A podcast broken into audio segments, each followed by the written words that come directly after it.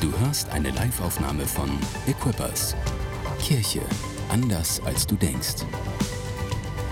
Weitere Informationen findest du auf mainz.equippers.de.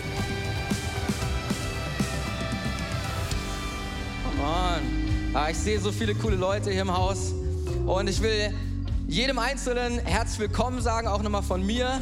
Ich stelle mich gleich vor, aber bevor ich mich vorstelle, will ich noch ganz kurz Hallo sagen, auch in die Church Streams.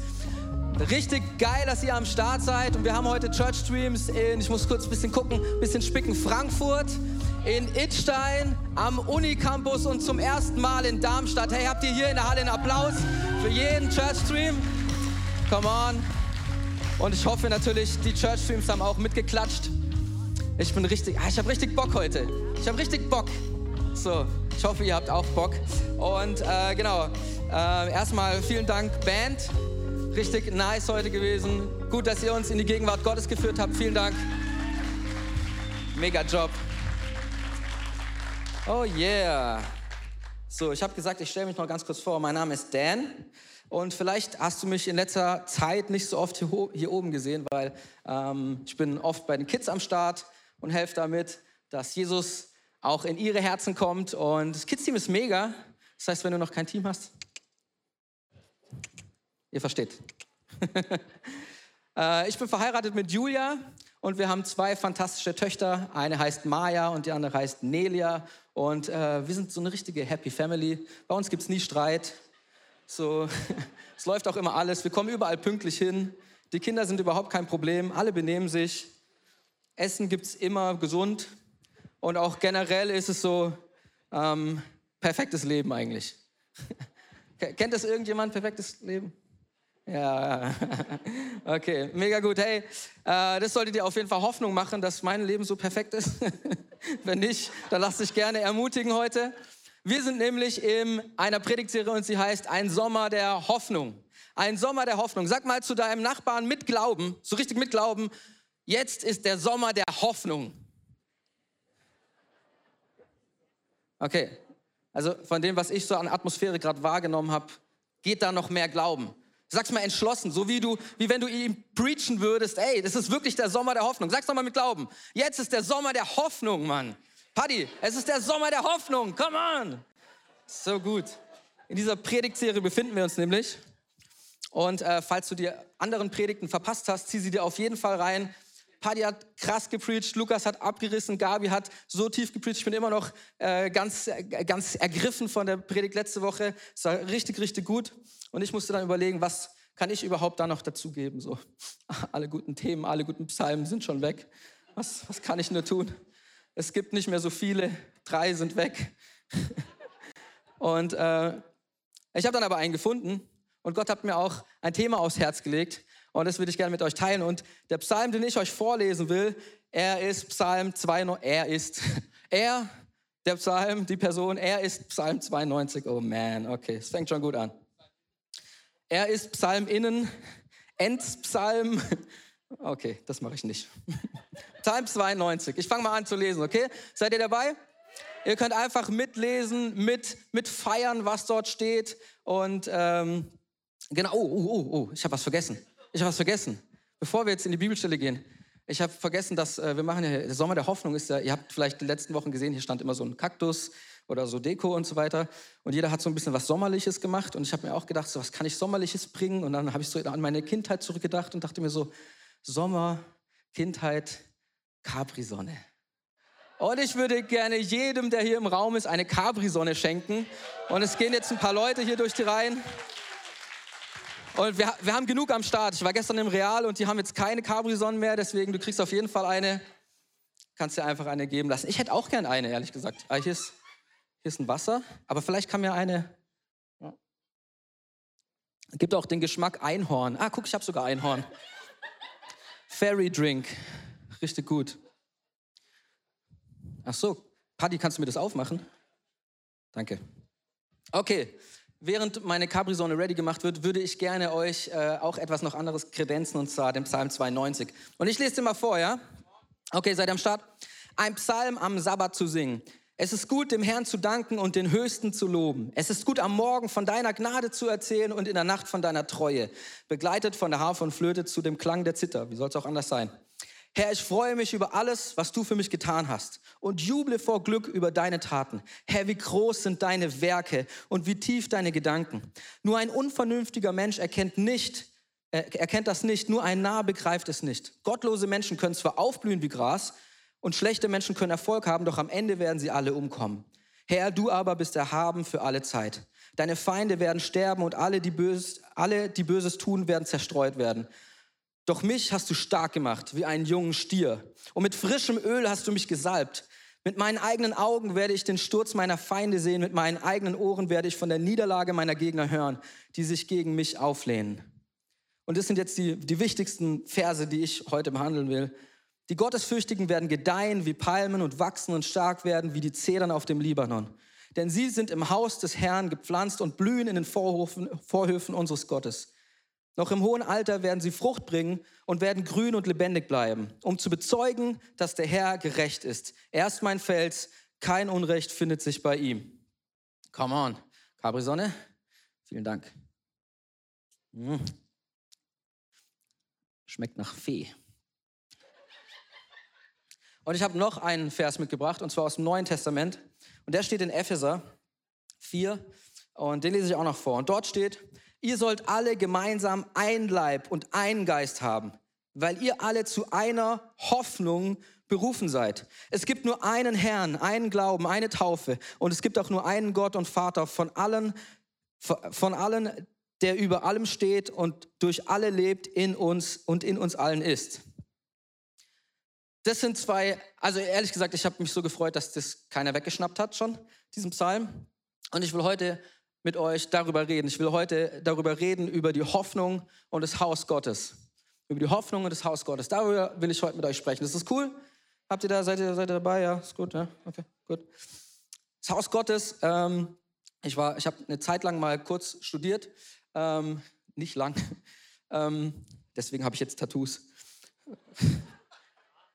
Nein, das war ein Spaß.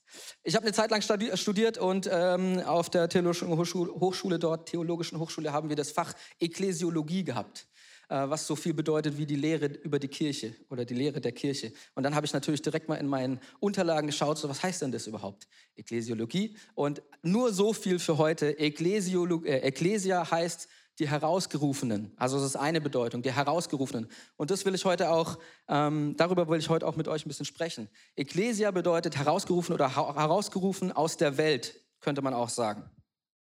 Und das ist interessant, weil es ist spannend, wenn du dir so überlegst, wie, ähm, wie früher, als dieser Begriff aufgekommen ist, das war der Begriff, den die erste Gemeinde für sich selbst auch gewählt hat. Ecclesia. Und es ist spannend, wie sie für sich selbst festgestellt haben, hey, wir sind herausgerufen aus der Welt. Wir sind irgendwie, wir sind irgendwie anders. Wir sind irgendwie, es fühlt sich anders an und wahrscheinlich hat alle Welt auch gesagt, ihr seid anders, ihr seid irgendwie komisch.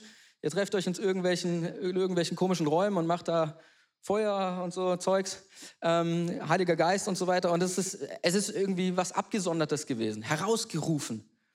Und äh, wenn du heute Christ bist, dann ist es ja eigentlich fast so ähnlich, oder? So, du bist auch wieder abgesondert. Wenn du irgendwo erzählst, ey, ich, ja, ich glaube an Jesus, wirklich? So, dann fühlst du dich auch schon wieder fast abgesondert. Und das Interessante ist, in der Zwischenzeit hatten wir das aber irgendwie ein bisschen mehr drauf. So zum Beispiel im Mittelalter oder sowas. Die meisten Städte, sie wurden errichtet, gebaut, um was herum? Um eine Kirche, um das Haus Gottes. Das war der Mittelpunkt des Lebens von den Menschen früher. So, die Städte wurden gebaut so, die Dörfer wurden so gebaut. Ähm, es, die, die ganze Zeit wurde eigentlich herumgebaut um das, was Gott sagt und wie Gott ist. Okay, man könnte jetzt auslegen, in dem einen oder anderen Fall war es ein bisschen schwierig und so weiter, aber das ist der, der, das grundsätzliche Leben sonst so geworden. Und sogar Jesus sagt einmal zu Petrus, und ich sage dir auch, du bist Petrus und auf diesen Felsen will ich meine Gemeinde bauen und die Pforten der Hölle sollen dich nicht überwältigen. Die Pforten der Hölle sollen dich nicht überwältigen. Und jetzt ist meine Frage an dich. Glaubst du, jetzt da wir wieder so ein bisschen abgesondert sind, die Pforten der Hölle haben die Kirche überwunden? Glaubst du, das ist, das ist jetzt so? Glaubst du, weil, wir, weil, das, weil die Kirche irgendwie scheinbar in der Gesellschaft nicht mehr so eine große Rolle spielt, sie ist überwunden worden? Dankeschön, Dankeschön. Es ist nämlich nicht so, hey, wenn Jesus selbst sagt, die Pforten der Hölle sollen nicht überwältigen mein Haus, meine Kirche, dann ist es ein Gesetz. Dann ist das Gesetz für diesen Tag, an dem er es gesagt hat, und für die gesamte Ewigkeit. Jesus sagt, es gibt nichts, was die Kirche nicht überleben wird. Die Kirche ist meine Braut, die Kirche ist meine Erfindung. Es ist der Plan für die Welt, den ich auserkoren habe. So sieht's aus. Und ich liebe es, dass er das macht. Und dennoch will ich dich einfach fragen, und dennoch, oh, was für ein geiles Wort, dennoch Sag mal alle dennoch. Das ist so ein Wort, das ich normalerweise niemals benutzen würde, aber ich habe es hier reingeschrieben. dennoch, ja. Und dennoch. Und dann und Henoch, dennoch. ähm, und dennoch kannst du dir vorstellen, wie eine, Kirche, äh, wie eine Welt aussehen würde ohne Kirche. Ich gebe dir kurz Zeit. Stell dir mal vor, es gäbe keine Kirche. So. Ich meine jetzt nicht aus dem karitativen Aspekt heraus. So, die, äh, irgendwie die ganzen Krankenhäuser und so würden zu sein, sondern auch für dich. Was würde das bedeuten, wenn es keine Kirche gäbe, wenn es keinen Gott gäbe, wenn, wenn du nicht irgendwo hingehen könntest, um von Jesus zu hören? Es gäbe, wenn es die Gnade nicht gäbe, die Gott dir schenkt, wenn es die Vergebung nicht gäbe, die Jesus dir gibt, wenn es die Rettung nicht gäbe, was wäre dann? Wie würde dein Leben aussehen, wenn es das alles nicht gäbe? Was würdest du dann gerade machen jetzt an diesem Sonntag? So, hoffentlich auch eine Capri-Sonne trinken, weil das wäre wahrscheinlich die einzige Verbindung zu jetzt. Und das Interessante ist, in vielen Leben, in vielen Leben sieht es genau so aus. Jetzt in diesem Moment. Es gibt, Kirche gibt es in den meisten, oder in vielen Leben gibt es es nicht. Jesus gibt es nicht. In vielen Herzen sieht es genau so aus. Sie haben keine Gnade bekommen, keine Rettung erlebt, keine Vergebung erlebt. Das ist, das ist Wahrheit so. Wir haben ein Privileg, dass wir hier sitzen können, oder? Wir haben ein Privileg, dass wir das kennen dürfen. Das ist so geil. Ich liebe es. Kirche ist so gut. Und in vielen Städten sieht es auch so aus. Ich liebe es, dass wir Church Streams machen. In Städten, wo es vielleicht noch keine große Kirche gibt, wo, er, wo richtig Erweckung neu an den Start kommen muss. Ich liebe es.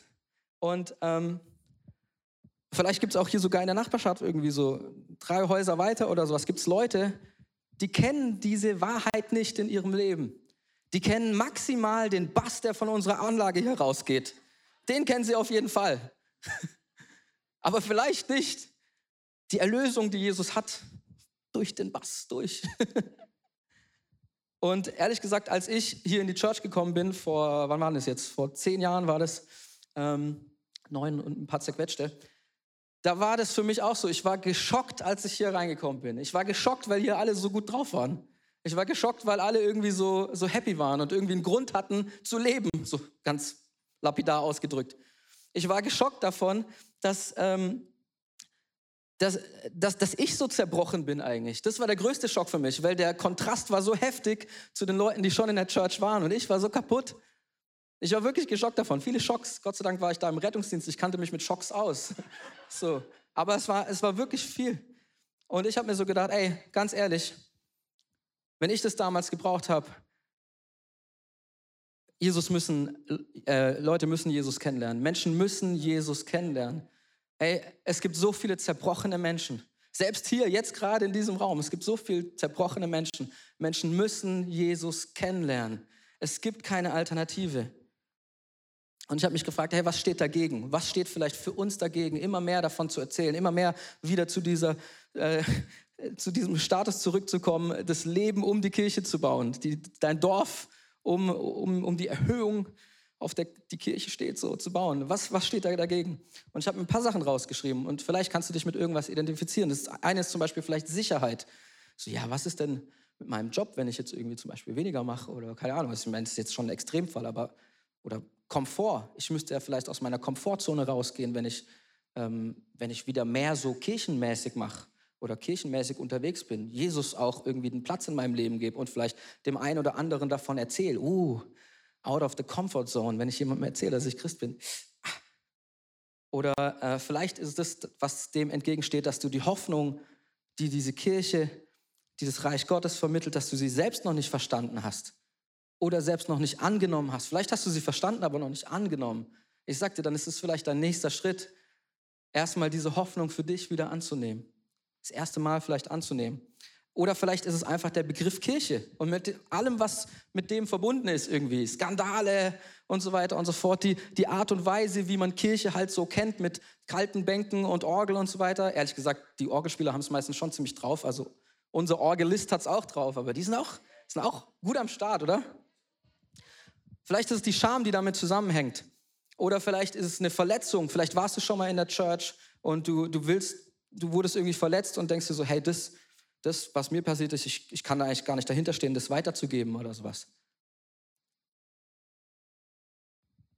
Und jetzt mal ohne Witz, wenn du jetzt heutzutage jemandem wirklich erzählst, so kommst in ein Gespräch und sagst, ja, und was machst du so dieses Wochenende? Ja, Samstag gehe ich kicken, Sonntag gehe ich in die Kirche. Und dann kommst du dir schon wieder sehr herausgerufen vor, oder? Sehr weg von den Leuten. Aber ich habe, warum, warum ich diese Predigt so geschrieben habe, ist wegen einem Zitat, was ich direkt im Kopf hatte, als wir über, ja, über diese Predigtserie gesprochen haben. Und dieses Zitat ist von Bill Heibels, der ist der Gründer von Willow, Willow Creek Church. Und er hat mal gesagt, ähm, die Hoffnung der Welt ist die lokale Kirche. Die Hoffnung der Welt ist die lokale Kirche. Und deswegen ist mein Predigtitel die Welt braucht dich. Die Welt braucht dich. Ich weiß nicht, ob du dich jetzt gerade angesprochen fühlst, aber die Welt, sie braucht dich. Und ich will dir zuallererst sagen, Gott segne dich. Gott segnet dich, wenn du im Haus bist. Das ist so genial. Gott segnet dich, wenn du in der Church bist. Als ich angefangen habe, über diese äh, Predigt nachzudenken und zu schreiben, habe ich mir mal so die Frage gestellt, und das ist eine gefährliche Frage, was ist es eigentlich, was ich wirklich brauche? Also andersrum gefragt, warum bin ich eigentlich in der Kirche? Warum bin ich eigentlich in der Kirche? Ist es irgendwie, weil, keine Ahnung, weil da alle so cool aussehen oder weil es da immer so gutes Essen gibt oder was auch immer? Warum bin ich in der Kirche? Ist es, weil es irgendwie so ein soziales Ding ist und so weiter, weil die Gemeinschaft so cool ist und so weiter? Und ich habe eine dann wirklich auch mit dem Heiligen Geist darüber nachgedacht, nachsiniert, wieder so ein schönes Wort, ähm, und habe gefragt, so, hey, warum bin ich in der Kirche? Und mir ist aufgefallen, und der Heilige Geist hat mir gesagt, wegen der Annahme, die du erfährst von Jesus. Und das war krass, weil ich dann so überlegt habe, so hey, okay, ich bin, äh, ich bin so ein Scheidungskind, also es gibt viele Scheidungskinder, aber Scheidungskinder haben halt ein Trauma, gell?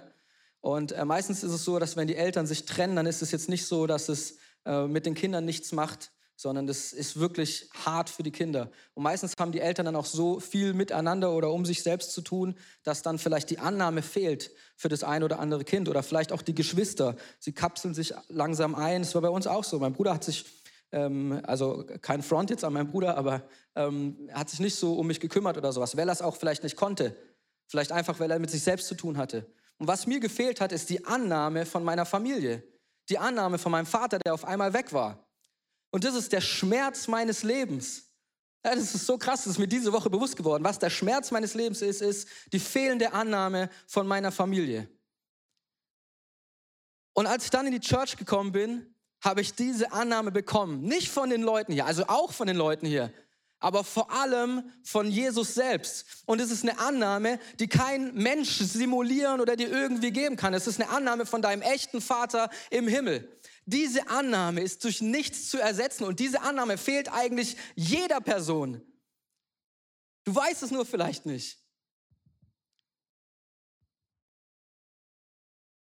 Und ich liebe es, dass wir, äh, dass wenn du in diese Church reinkommst, dann stehen vorne schon am, äh, am äh, Parkplatz, stehen schon so ein paar Leute mit so Schildern. Uh, herzlich willkommen, gut, dass du da bist. Welcome Team, yeah. Ich liebe das. Weißt du, warum das das macht? Äh, oder was das mit dir macht? Das sagt dir, also du musst ja nur am, am, am Parkplatz vorbeifahren und du bist schon angenommen irgendwie. Verstehst du? So kommt so einer mit dem Fahrrad vorbei. Herzlich willkommen, schön, dass du da bist. Ich muss aber zum Supermarkt. Sonntags, klar. Du bist angenommen, yeah. Aber das, was Gastfreundschaft macht in der Kirche ist, es drückt sofort, sofort ab Sekunde eins aus, du bist angenommen. Ich liebe das so sehr. Du kannst Gastfreundschaft, auch keine Ahnung, du bist mal im Restaurant oder sowas, du kannst diese Gastfreundschaft auch ähm, nicht mit Annahme koppeln. Ja? Hallo, schön, dass Sie da sind. Meine Pizza kostet 32 Euro. und dann gehen sie bitte wieder. Der nächste Gast muss Platz haben. So. Aber in der Kirche ist es so, wir machen das, wir, wir lieben das, diese Welcome-Kultur, diese Welcome-Atmosphäre, weil wir Leuten direkt sagen wollen, hey, du bist hier am richtigen Ort und du bist angenommen. Und ich liebe das, ich liebe das so sehr zu sehen. Und das ist eine Sache, die Kirche macht. Sie nimmt an. Eine Sache, die Kirche macht. Sie nimmt dich an. Und wenn du Ja dazu sagst, ja, ich will angenommen sein, dann passiert Folgendes. Und jetzt können wir nochmal in den Psalm reinschauen. In Vers 11 steht, also ich mache erst Vers 11 und dann geht es bei 13 weiter. Doch mich hast du stark gemacht wie einen jungen Stier und mit frischem Öl hast du mich gesalbt. Und in Vers 13, die Gottesfürchtigen werden gedeihen wie Palmen und wachsen und stark werden wie die Zedern auf dem Libanon. Denn sie sind wo? Im Haus des Herrn gepflanzt und blühen auf in den Vorhöfen unseres Gottes. Noch im hohen Alter, nicht nur jetzt, wenn du jung bist und quietschfidel, noch im hohen Alter werden sie Frucht bringen und grün und lebendig bleiben. Das ist, was passiert, wenn du sagst, ich nehme diese Annahme an. Das ist so genial, Mann. Ich liebe es. Hey, begeistert es irgendjemanden von euch? Mich begeistert es total. Ich finde es so gut. Du kommst hier rein und dein Leben blüht auf, wenn du Ja sagst zu, dieser, zu diesem Annehmen. Vielleicht denkst du dir, ja, hä? Ich bin ja gar nicht hier in diese Kirche reingekommen, um irgendwie angenommen zu werden und so weiter. Ich wurde ja nur mitgebracht. Wie, wie segnet Gott Menschen durch andere Menschen? Nicht nur durch andere Menschen, aber auch durch andere Menschen. Vielleicht ist es einfach ein Segen, dass du gerade mitgebracht wurdest und hier bist in diesem Haus oder in einem von den Church Streams sitzt oder vielleicht sogar online gerade zuschaust. Ich glaube, dass es kein Zufall ist. Und wenn du gepflanzt bist im Gott, äh, in Gottes Haus, dann segnet Gott dich. Und das, das, ist einfach was, das musst du wissen. Das musst du wissen. Und das ist so gut zu, zu wissen. Und ähm, ich habe noch so, mir noch die Frage gestellt, okay, wie funktioniert Kirche eigentlich? So, ich habe mir viele Fragen gestellt diese Woche. Wie funktioniert Kirche eigentlich? Habt ihr euch mal die Frage gestellt, wie wir machen, was passiert eigentlich genau? Und es ist ganz einfach. Es ist wie bei Mr. Miyagi. Kennt ihr noch jemand von Karate Kid? So, es ist ganz easy. Der hat nur, der hat nur zwei Regeln: Auftragen, polieren, auftragen, polieren. Das, ist, das, das sind die Regeln. Und bei Kirche bauen ist es relativ ähnlich. Das ist annehmen, rausgehen, annehmen, und wieder rausgehen. Annehmen und es wieder weitergeben. Du wirst angenommen und du gehst wieder raus und gibst es weiter. Du nimmst andere Leute an und dann gehen sie wieder raus. Das ist ganz einfach. So funktioniert Kirche. Ich weiß nicht, ich weiß nicht, ob das theologisch richtig ist, aber in meinem Kopf macht das voll Sinn. In meinem, das macht so Sinn. Komm rein, werde angenommen, lass dein Leben verändern, lass dein Leben aufblühen und dann geh wieder raus und zeigst der Welt, was du, was du bekommen hast. Weil hier in dem Psalm steht, ähm, noch im hohen Alter werden sie Frucht bringen und werden grün und lebendig bleiben und so weiter, um zu bezeugen. In Vers 16 steht, um zu bezeugen, geht's dir gut. Um zu bezeugen, blühst du auf. Um zu bezeugen, wird dein Leben groß werden. Um zu bezeugen, bist du gesegnet. Um zu bezeugen, bist du in dieser Kirche. Das ist so nice. Ah! Ich freue mich. Ich hoffe, du freust dich auch. Kirche bauen ist so easy. Meine Frage ist, kannst du es sehen, dass Kirche aufblüht?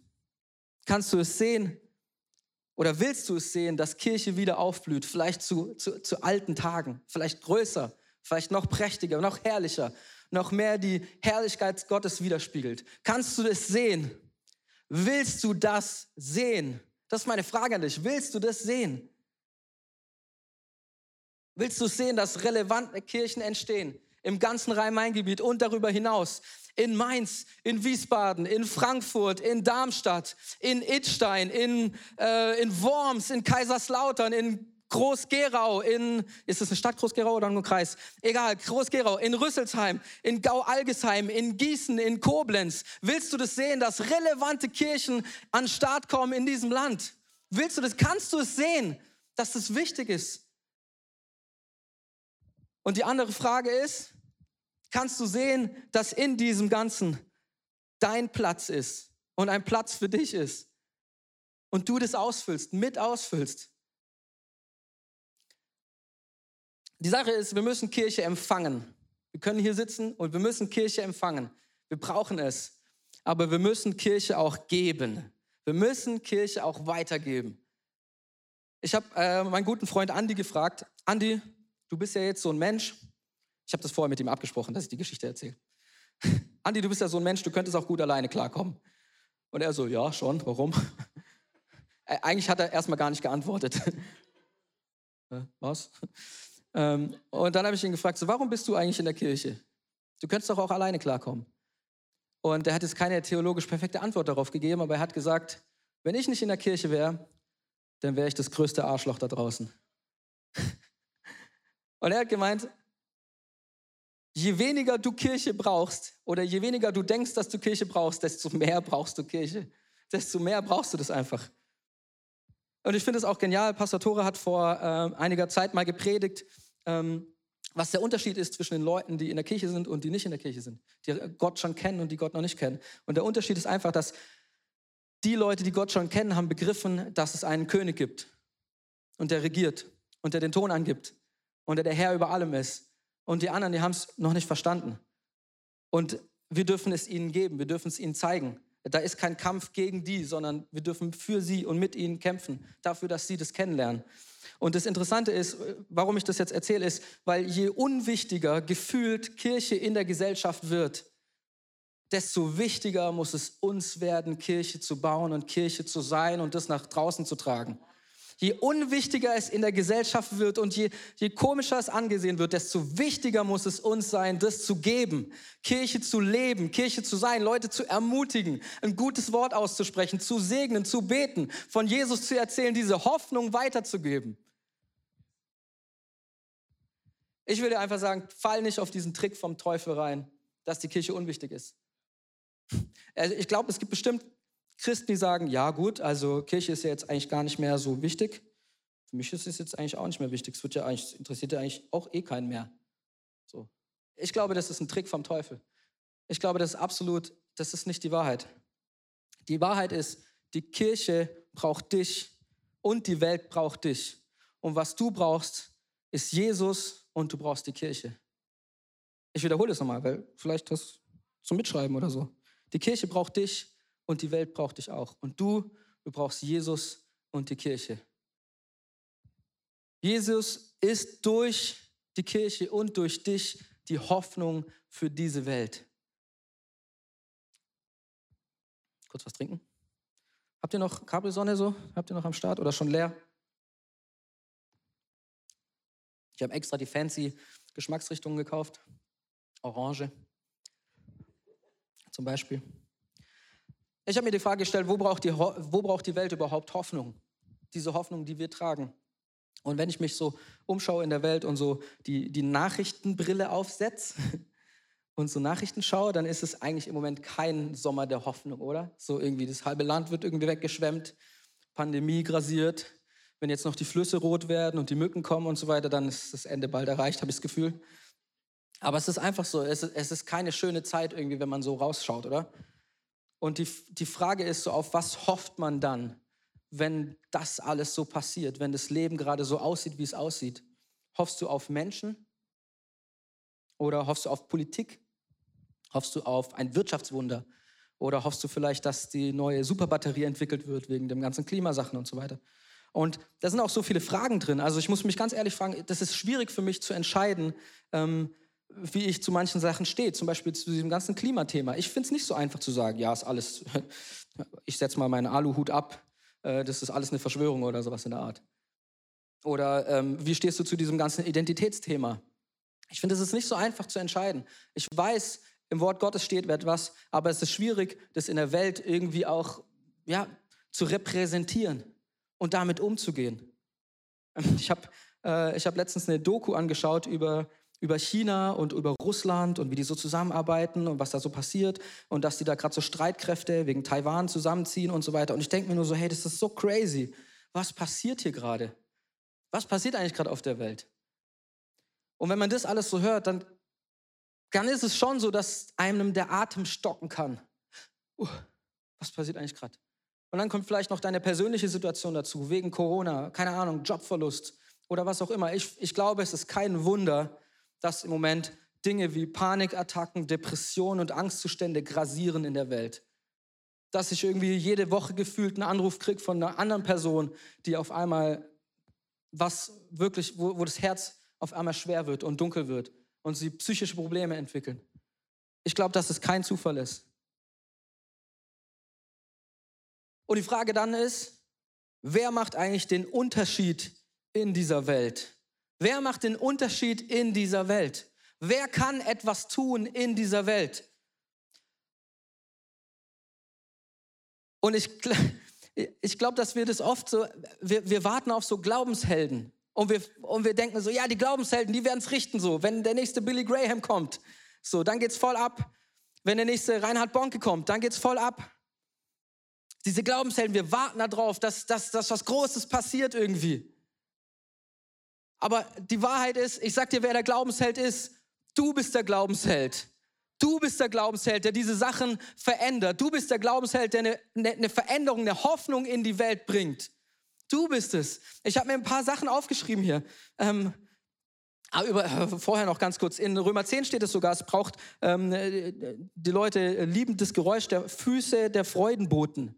So, steht in der Bibel. Das ist so geil. Es braucht Füße, die diese Hoffnung in die Welt hinaustragen. Füße der Freudenboten. Das passt voll zu meiner Capri-Sonne mit den Feen und so. Hast du, hast du Füße der Freuden, äh, Freudenboten so? Das ist das. Und ich habe ein paar Geschichten, habe ich mir ich mir einfach aufgeschrieben, jetzt aus der letzten Zeit oder die ich einfach so direkt im Kopf hatte. Letzte Woche hat äh, Pastorin Gabi erzählt, dass sie äh, mit ihrer Logopädin über diese Predigtserie gesprochen hab, hat. Und ich, ich feiere das so krass, weil sie trägt die Hoffnung zu ihrer Logopädin. Logopädin fragt, ja, gibt es denn einen Sommer der Hoffnung? Und Pastorin Gabi sagt, ja, natürlich. Es ist ein Sommer der Hoffnung. Und wenn du willst, komm gerne mit in die Church und hörst dir an. Das ist so, das ist, das ist ein Glaubensheld. Meine Tochter Nelia ist auf dem Spielplatz und drei, ähm, drei ältere, keine Ahnung, zehnjährige äh, Mädels streiten sich. Und zwei von den Mädels machen ein Mädel voll fertig. Meine Tochter geht hin und stellt sich neben die, die fertig gemacht wird. Hat sie an der Hand genommen und hat sie einfach nur angeguckt und hat sich mit hingestellt. Sie hat nicht das Evangelium gepredigt in dem Moment, aber sie ist ein Glaubensheld für mich. Das macht so einen krassen Unterschied. Das macht einen Unterschied. Meine Frau hat äh, jetzt bei One Pulse, ähm, da treffen sich alle jungen Erwachsenen, und sie hat einen Workshop gemacht über, über prophetisch Leben. Nicht prophetisch reden, prophetisch Leben. Und äh, sie hat da diesen Spruch gesagt, ähm, hey, mach's on the bus. On the bus heißt, mach's auch nicht, wenn hier nur die Musik spielt oder sowas in der Kirche und du denkst, ich habe jetzt voll den Eindruck, ich muss das jetzt weitergeben. Jesus segne dich, sondern macht es auch, im, im Bus, wenn die Atmosphäre ganz komisch ist und alles nach Schweiß riecht. Ey, da, da macht es den Unterschied. Dort macht es den Unterschied, prophetisch zu leben. Und ich liebe das, dass meine Frau das weitergibt, dass sie es weiterträgt, dass sie eine Hoffnung weitergibt in junge Menschen hinein. Und die das wiederum weitertragen in den Bus oder wo auch immer hinein. Ich liebe es, das zu sehen. On the bus. Come on. Ähm, hier mein Freund Marc Füller, äh, der hat mir mal erzählt, dass er in Bingen gewohnt hat und über oder unter, ich weiß nicht mehr so genau, über oder unter seiner Wohnung, da hat er mit ein paar äh, Jungs gewohnt, mit ein paar Christenjungs. Da war ein, äh, ich sag mal, Etablissement, äh, ein Puff.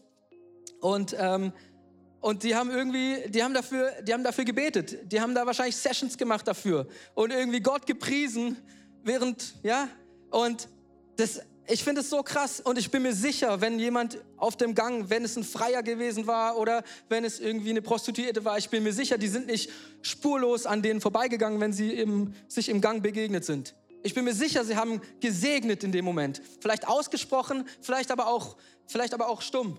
Vielleicht auch einfach nur für sich, aber sie haben gesegnet. Das macht einen Unterschied in der Welt. Mein Freund Sebbel, ich liebe es. Der hat früher, wir sind früher auf derselben Wache Rettungsdienst gefahren. Und der hat immer also wenn er nicht mit mir gefahren ist, weil wenn wir gefahren sind, dann haben wir irgendwie Rock oder Gangster-Rap gehört oder sowas. Aber wenn er mit anderen Leuten gefahren ist, dann hat er immer Worship angemacht. Der Worship, den wir hier auch in der, in der Church spielen, den Praise, den wir hier in der Church spielen, irgendwie Planet Shakers, wo es voll abgeht. Und hat es den Leuten dann immer gezeigt. Und es war so nice, weil die Leute haben dann immer gefragt, ja, was machst, was ist denn das? Was hörst denn du da? Und so weiter. Ja, das ist die Kirche, äh, die Musik, die wir in der Kirche spielen. Und dann haben die Leute, hä, was? Das ist die Musik? Hä, was ist das für eine Kirche? Und dann hat er Bilder gezeigt, hier, guck mal da, machst mal das und so weiter. Und was passiert ist, ist, Leute haben Hoffnung bekommen. Leute haben, haben ne, ne, die Möglichkeit gehabt, die faire Chance bekommen, Jesus Christus zu treffen. Das sind Glaubenshelden. Du bist ein Glaubensheld. Du machst einen Unterschied. Du trägst die Hoffnung. Ey, ich will dich so krass ermutigen. Ich will dich so krass ermutigen. Und ich will dir eine Sache sagen. Vielleicht bist du hier zum ersten Mal, vielleicht bist du im Church Stream zum ersten Mal, vielleicht, vielleicht kennst du das alles noch gar nicht. Aber eine Sache ist safe. In dieser Kirche ist ein Platz für dich reserviert. In dieser Kirche ist ein Platz für dich reserviert. Es ist schon ein Namensschild drauf. Also metaphorisch gesehen, nicht wirklich, weil Platz, das hatten wir schon mal mit Corona. Aber in dieser Kirche, es ist ein Namensschild auf einem, auf einem Sitz reserviert für dich. Gott hat den Platz für dich schon längst vorhergesehen. Du darfst hier Platz nehmen und die Frage ist, nimmst du Platz? Weißt du, dass das, dass das dein Platz ist? Ich weiß nicht, ob du es wusstest, aber Kirche ist kein Club für gute Menschen. Kirche ist ein Krankenhaus für zerbrochene Menschen, die wieder heil werden und wunderschön werden und rausgehen in die Welt und seine Hoffnung dort verteilen. Das ist, was Kirche macht. Annehmen, rausgehen. Auftragen, polieren. Annehmen, angenommen werden und wieder rausgehen. Das ist das, was Kirche macht. Und wenn du vielleicht schon längst in der Kirche bist, schon lange, lange Zeit da bist, dann habe ich auch ein paar Fragen für dich. Wo hast du jemanden vergessen? Wo hast du jemanden vergessen? Welches Gespräch hast du nicht geführt? Wo kannst du dein Mehr geben, deine Extrameile geben, dein Mehr? Dein Mehr macht den eigentlichen Unterschied.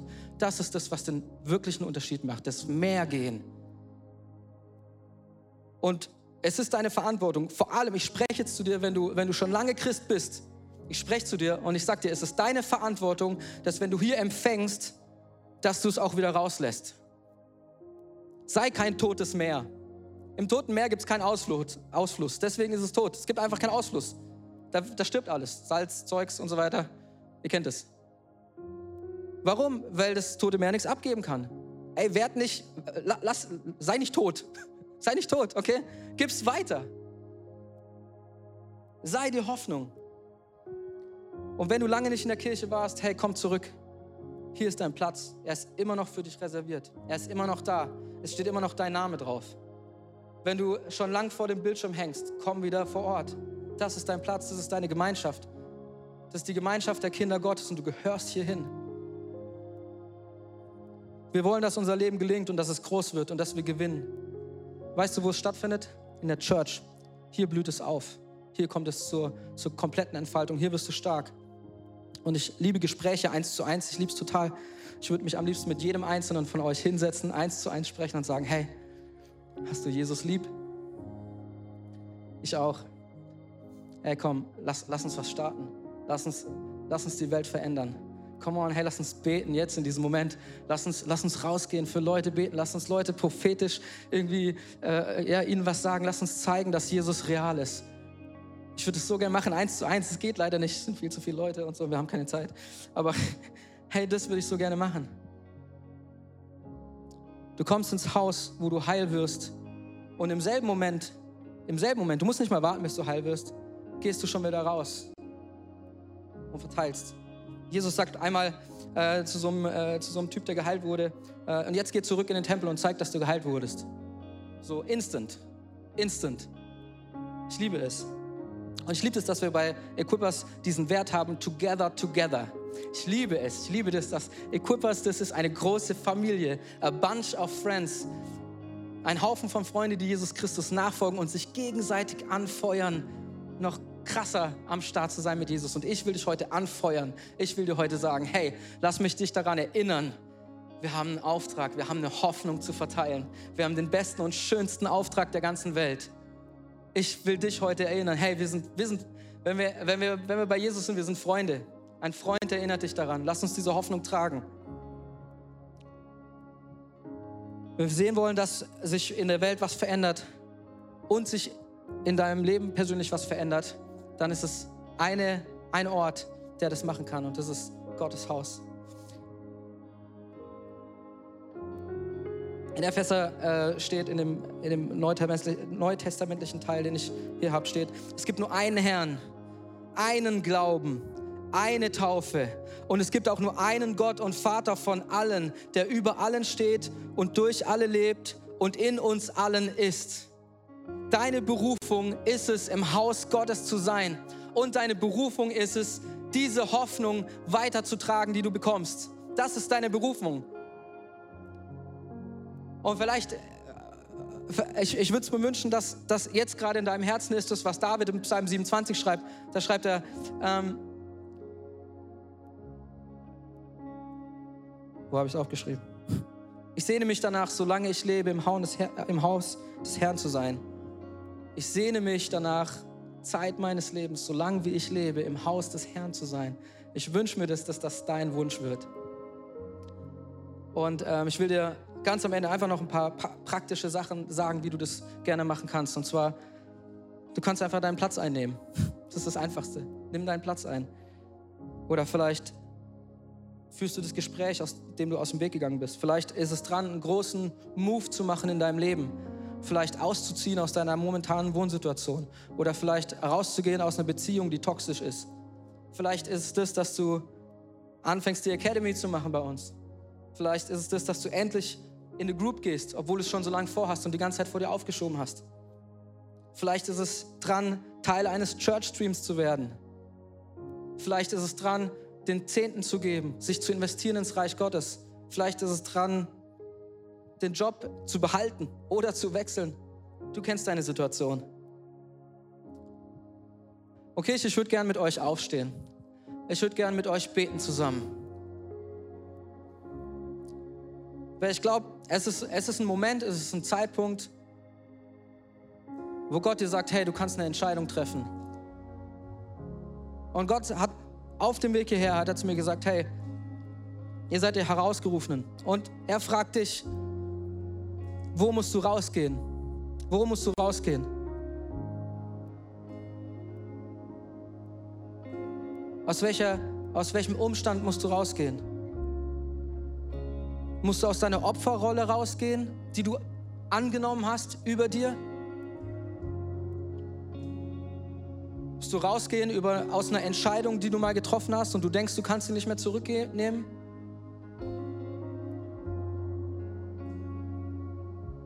Musst du rausgehen aus einem Denken, das dich zum Verzweifeln bringt?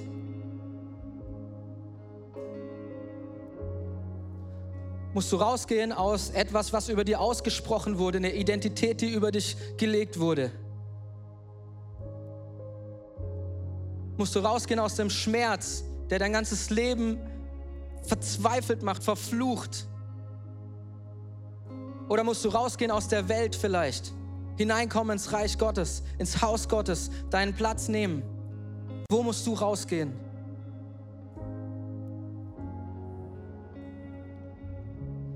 Heiliger Geist, ich danke dir, dass du jetzt hier bist.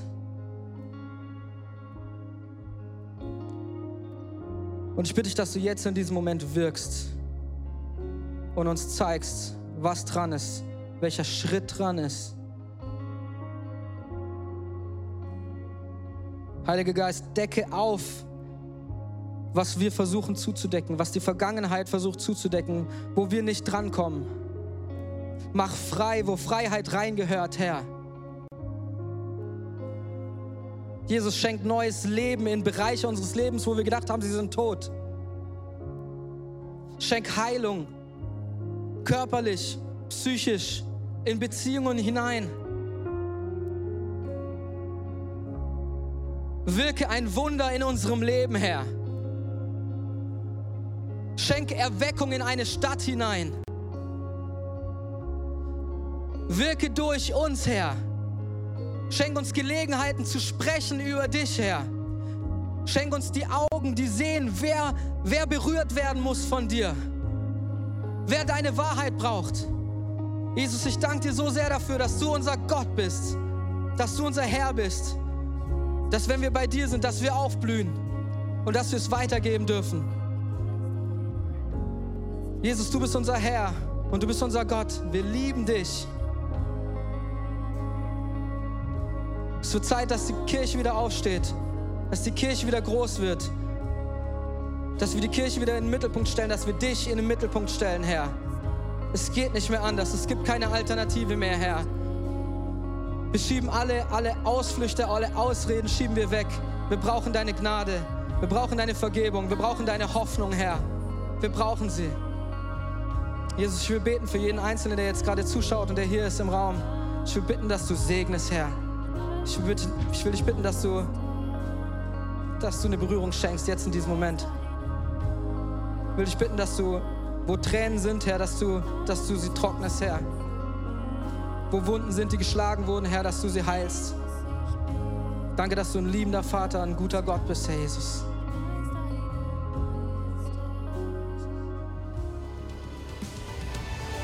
Danke fürs Zuhören. Weitere Informationen findest du auf mainz.equippers.de.